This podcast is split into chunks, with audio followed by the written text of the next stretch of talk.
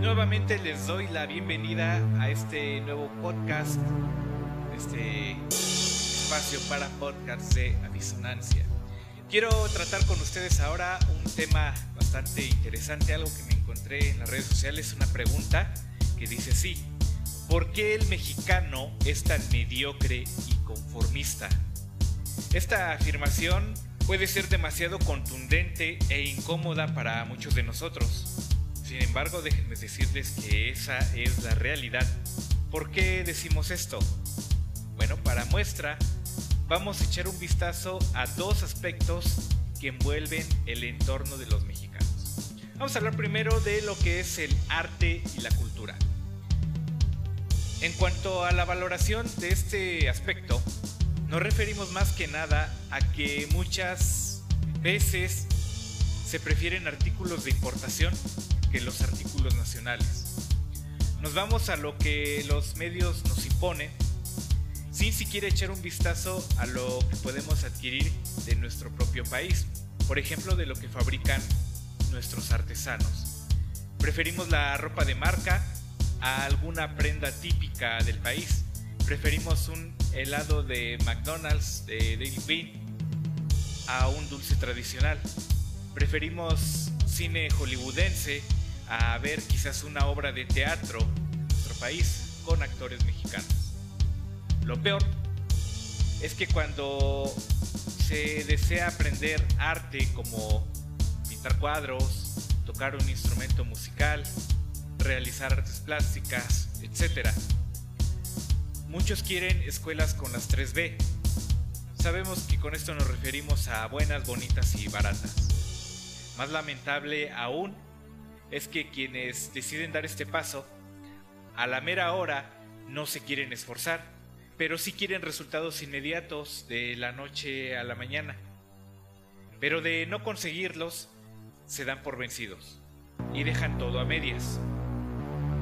Lejos de verse como una inversión que a futuro podría ayudarnos a salir adelante, se ve como un gasto más y ese dinero se termina usando en artículos menos útiles.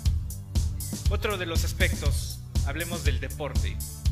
Algo que se ha descuidado en los últimos 30 años, tanto en escuelas primarias y secundarias. Yo me acuerdo, por ejemplo, que los profesores de educación física siempre nos aventaban un balón y nos ponían ahí a cascarear. Mm. Eso era lo que ha sucedido, no sé si siga sucediendo hoy así. Yo me imagino que, sí. Las reglas de otras disciplinas se desconocen. En otros países hay escuelas de estos niveles con un amplio abanico de disciplinas deportivas. Las secuelas a futuro se ven claras. Por ejemplo, en los torneos de la Liga Nacional de Fútbol, en la eliminatoria que se conoce como la famosa liguilla, es irónico ver cómo el equipo que llega en octavo lugar también llega a la final enfrentando al famoso superlíder, que este en muchas de las ocasiones es derrotado por el ya mencionado octavo lugar. Esto David Faitelson me acuerdo que decía que el fútbol mexicano, la liga mexicana era mediocre por aspectos como estos. ¿Cómo es posible que el octavo lugar llegue a la final y venza al superlíder? Aunque sí hay muy buenos jugadores aquí en México, muy buenos jugadores. En otras ocasiones estos mismos deciden irse al extranjero según para subir de nivel, deportivamente hablando.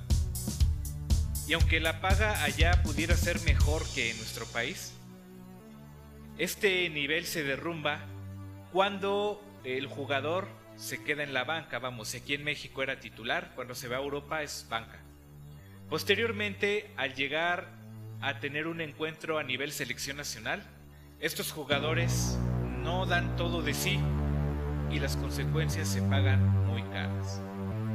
Vemos que cada cuatro años en cada mundial nunca pasamos el cuarto partido. En las Olimpiadas, eh, los mexicanos festejan una medalla de mediocre plata, mientras que el medallero se encuentra a distintas naciones donde 10 medallas de oro son solo el comienzo para muchas otras naciones. Al final, los medalleros están llenos de campeones de Rusia, China y de Estados Unidos principalmente.